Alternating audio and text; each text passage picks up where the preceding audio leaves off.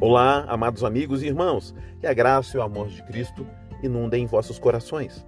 O texto da mensagem está em Salmos, capítulo 60, versos 3 e 4.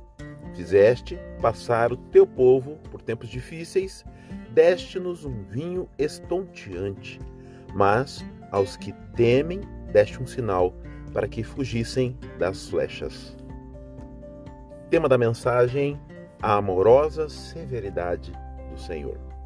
Via de regra, fazemos algo que destoa por completo das Escrituras Sagradas. É o procurar aliviar a barra do Senhor diante das circunstâncias aonde ele aplica seu juízo. Uma das colocações que fazemos é: jamais um Deus amoroso faria isso.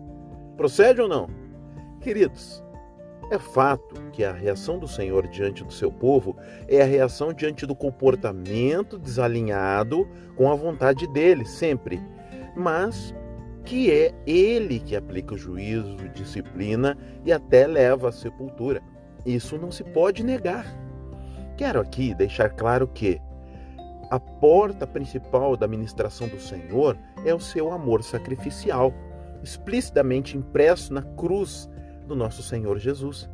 Contudo, os textos sagrados deixam claro que, concomitante ao seu amor, está a sua justiça, assim como assombroso e imbatível é o amor e a sua revelação na graça, também é a sua ira santa.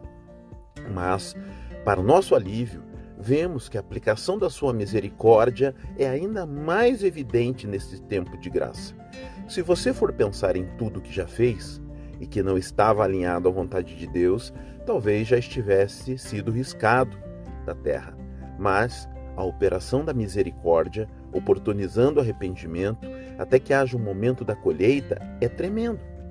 Deus te ama, ele é misericordioso, mas saiba que quando ele diz basta, ai daquele que enfrenta seu justo juízo. Alinhe-se, obedeça, confesse seus pecados e assim como o texto bíblico acima afirma, ele te dará um sinal para fugir das flechas e sair vitorioso. Essa é uma mensagem com amor ao seu coração, em nome de Jesus.